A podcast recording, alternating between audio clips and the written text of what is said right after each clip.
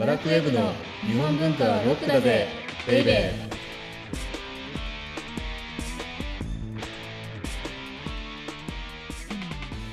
こんにちは。バラクウェブ編集長、セバスチャン高です。バラクウェブ編集部スタッフ、先入観に支配された女、サッチーです。先週、変なとこ行ってきましたよね。変なところ、はい、そうです。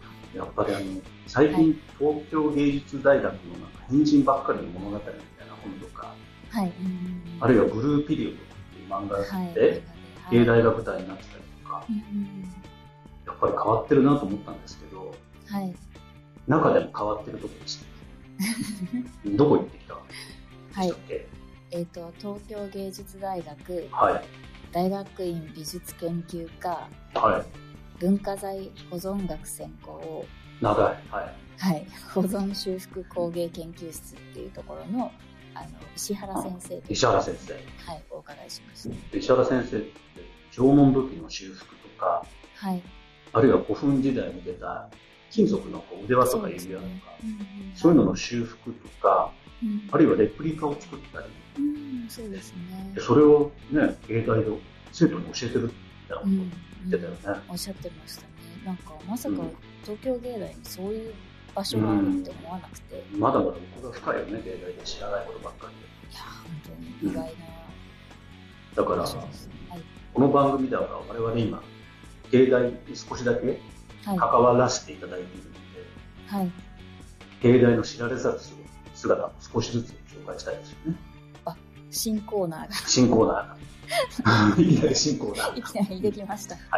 ということで、この番組は日本文化が高尚なものという先入観に支配されている人々を解放し、日本文化の民主化を進めるという崇高な目的のもとお送りしています。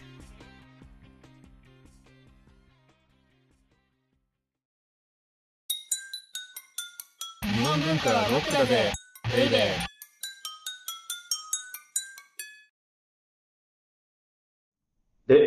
今日のテーマは、はい。じゃじゃん。可能派ってなんだ？世界に類を見ない巨大ゼネコン絵師集団です。可能派ってよく聞きますよね。うん、名前は聞いたことあります。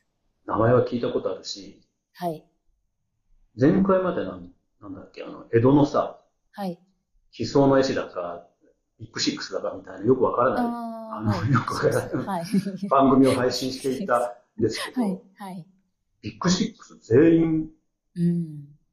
可能派で絵を学びっていうところから始まってるでしょ、はい、そうですね。だから、言ってしまうと、はい。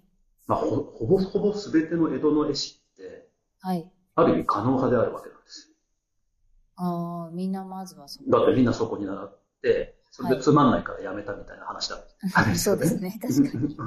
はい、はい。そういえばそうです。そうそうそう、若冲もそうじゃん。そうですね。つまんないからやめて自分で写生を始めたとかさ。うーん、確かに。でもね、はあの、じゃあその可能派ってはい。一体何だったかって、うんそのタイトルにも書いちゃったからね、答えを。う ん巨大ゼネコン絵師集団。ゼネコンなんですよ。はい。ゼのネコン。で、絵師の集団なんです。っはい。うんうんうん。ていうのが、桃山時代って、はい。まあ、織田信長とか豊臣秀吉とか、はい。めちゃめちゃでかい城を作る人いたじゃないですか。ああ、はい、そうですね。で、城だけじゃなくて寺とかもね、はい。うんで、我々が今考えてるようなスケールの城じゃないからね。ああ、かなり大きい。めちゃめちゃビッグプロジェクトです。はい。うんうんもうあの、東京ドーム、う？ん。おうあれを全部絵で埋めるみたいあ、めちゃめちゃ大きいですね、そな。れ。めちゃめちゃ大きいでしょ。だからあ、すごい。そう考えると、はい。個人じゃできないでしょ。うん、できないですね。確かに。人数いないと。そうそうそう。だから、うんしかも人数もめちゃめちゃいないとできないよね。できないですね、うん確かにだ。から、可能派っていうのは基本的には、はい。常に集団で行動して、はい。あの、織田信長の安土城ああ、はい。あるいは秀吉の大阪城とか、おおもう本当に有名な方に。そう、江戸城とか、家康の、もう本当名だたる。名だたるっていうか、はい。もうできないの、そこしか。あ、可能派しか。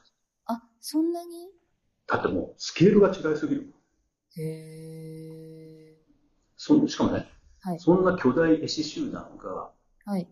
狩野派ってそもそも室町で起こっていて、室町時代ね。はい。で、江戸が終わるまで、はい。幕府の仕事を一手に引き受けたわけなので、うーん。そう考えると400年間、約、400年。ずーっとゼネコン絵師集団であり続けたっていう、とんでもない、もう世界に例を見ないような、はい。だってさ、フィレンツェだってさ、確かはにドームとか大聖堂もね、うんなんかなんとかミケランジェロとか誰かよくわかんないですけど、そういう人が手掛けたって言いますけど、うんうんうん。はい。彼ら1台で終わるわけでしょ ?1 台とか2台で。ああ、確かに何百年もって感じ400年ですよね。うん。すごくな確かに、そうやって聞くとすごいなと思いました。そうだうんいしかも、それらが、はい。ち注文の師っていうのが、はい。まあ、将軍だったり、はい。あるいは日本の支配者だったり、天下人なわけでしょうんうんうんうん。だから彼らから呼ばれると、はい。彼らがどこにいるかわかんないじゃないですか。うん。多分、打ち合わせに伺うわけですよ。はい。うんうん。それで信長が、いやー、今度の安土城ってさ、こういう風にしたいんだよね、みたいに言うわけですうよ。ーん。はい。はい。そうすると多分ね、信長の気に入るような、はい。多分設計図とか下絵みたいなのをダーッと書いて、おー。それをお持ちするみたいなことをやってたと思うんだよね。はあ、すごい。好みも把握してる。だから、今で言うとこの広告代理店みたいな感じじゃない？なるほど。巨大？クライアントの。そうそうそうそうそうそうそう。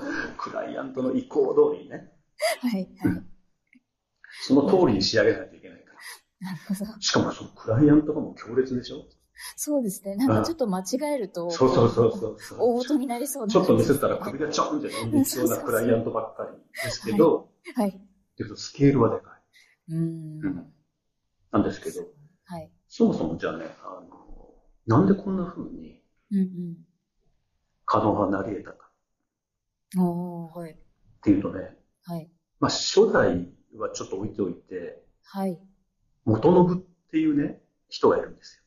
加納元信。加納元信。はい。今日一人目に覚えておかなくちゃいけない名前は元信なんですけど、はい。彼がね、すごかったんですよ。へー、どういうところが？彼がね、はい。だから、絵師であると同時に、はい。プロデューサーであるっていうことをめちゃめちゃ意識した。へー、プロデューサー。そうなの、そうなの。具体的にはどういう？うんとね、はい。当時、元信さんが来るまでね、はい。絵っていうのは、はい。あの中国のなんとかさんみたいなうん絵を描いてほしいんだみたいな頼み方をされてたわけですああ、はい。うんうんうんうんよ。でもそうするとね、はい。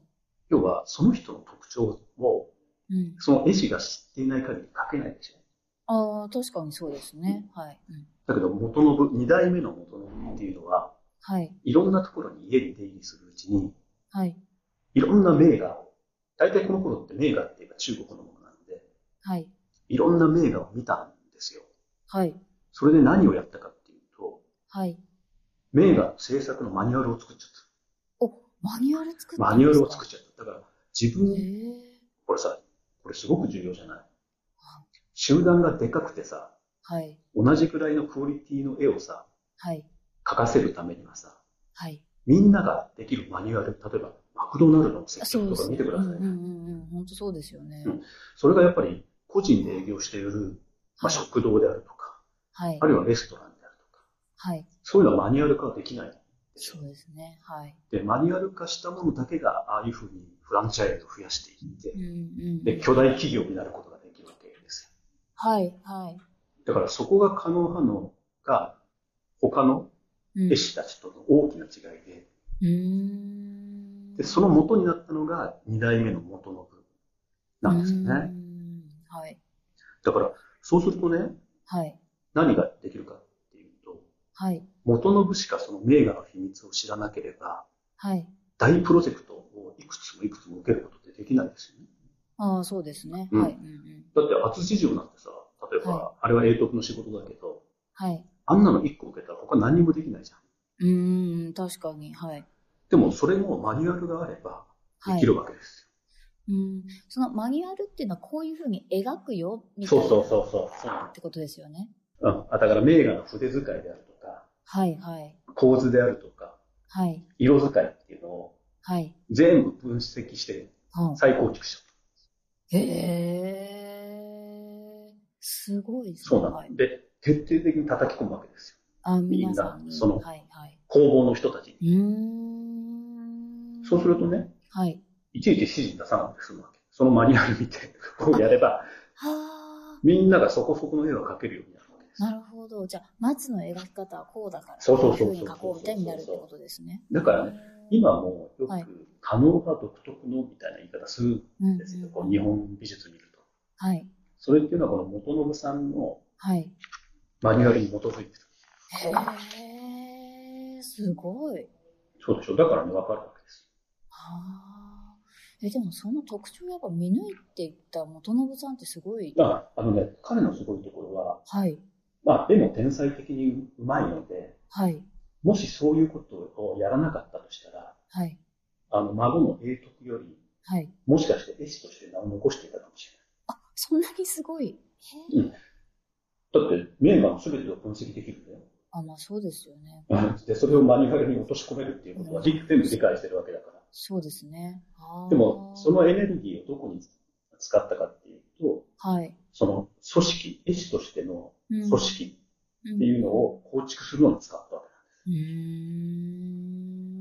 ん。だから経営者ですね。もうこうなると。ね。うん。で、しかもね、はい。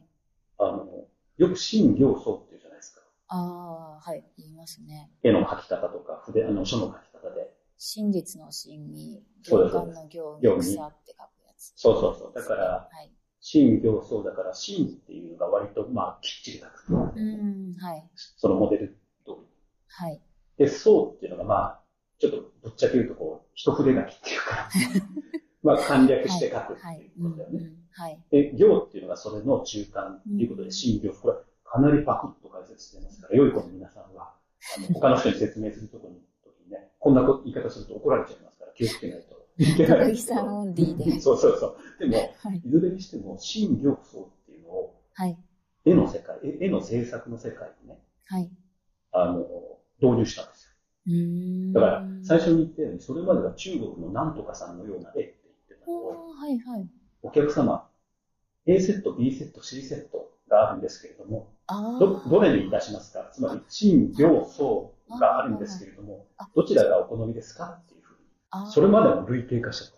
へえ。あ、じゃあ、ポップ系とうん、ちょっとシンプル系、どっちがいいですか？そうそうそうそういう例えばね感じで分けた。さらに、はい。例えば、真を選んだお客様、はい。真の絵にはこういった名画が残されていますから、そのマニュアルに沿って、私どもは制作いたしますおーなんか注文する側も注文しやすいでと。あの、そもそも、はい。クリエイティビティみたいな概念がない時代だああ、はい。うんうんうん絵っていうのは基本的に装飾なわけなので、飾りなわけなので、はい。だとすればそれはお客様にとっては安心だよね。うーん、そうですね。で、しかも、あらゆるニーズにお答えできる。そうですうね。んはわあ、これ元信の話で終わっちゃったな。なんか面白いですね。元信すごい。うんあの、よくねはい、可能派っていうというと、やっぱり可能、この後、次回かな、あのはいご紹介する可能英徳だったりとか、はい。あるいはサッチーのも聞いたことがある可能単位ああ、はい、聞いたことあります。はい。のことになるんですけれども、はい。やっぱり元信じゃない？元信すごいですね。いや、元信すごいのよ。本当あにあ。元信の絵ってね、はい。あの、あそこよ、大徳寺のさ、はい。大仙院って、ああ、大きい千人。そうそうそうそう。院。はい。あそこにね、四季花鳥図が残ってて、はい。それ見るとね、わかりますよ。うん。あ、うまいな。その、まあ、うまいなって、うん僕が言うのもなんなんですけど、はいあの、もともと水墨の世界にね、はい。色彩っていうのは、うんあの、取り入れられていたんだけど、はい。それをね、より鮮明な色を使うわけ。へえ。そうするとね、コントラストがめちゃめちゃ高まっていくわけですおー、はい。うん。だからこのコントラストっていうのを重視してるのが多分元のなんだろうな。そうするとほら、飾りだから派手になるわけじゃないですか。ああ、そうですね。たの喜ばれそう。そうそうそう。うんだからそういうのはね、京都の大仙院で、はい。と見ることができるので、はい。見てもらうといいかもしれないですね。ああ、なんか、私、大徳寺何回か行ったことは、うんうんうんうん状態、繊維も行ってるんですけど、そういう目で見たことなかったから。そうだろうね。はい。あや。っぱり大徳寺っていい空気が流れてるよね、みたいな、ちょっと意識高い系なね、見方をして。ああ、もったいない。本当は大繊維に行って、ああ、これ見とけばな。そうですね。ちうん、これはだって、可能派が巨大になるさ、はいきっかけになったよね。そうですね。うん元信の凄さも知ってみるとまた全然違って見えますね。うん。でも初代の正信はね、はい割とね、やっぱり中国のね、はい。あの、絵に、はい。なんとか寄り添うっていうか、なんていうの？あの、忠実だね。あそうなんですか。じゃあやっぱうん。だからやっぱり元信なんですへよ。え。二代目が。うん、似合いますわ。はい。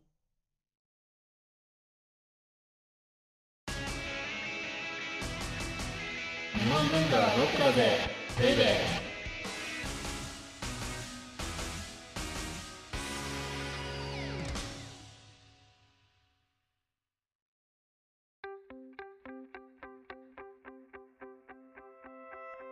オーディオブックドット .jp をお聞きの皆様には、この後、ワラクウェブのおまけのおまけという特典音声がありますので、ぜひ最後まで聞いてください。では、次回は、今回実ははい、可能派のことをバクッとやるとか言っときながら、はい。元信の紹介しかできなかった。はい。すいません。私がいろいろなんか、すごい面白くすぎて聞いちゃいまいした。いんですよ。いいんですあ。りがとう。なので次回は、はい。バクッとはい。可能派についてご紹介をさせていただこうかと。はい。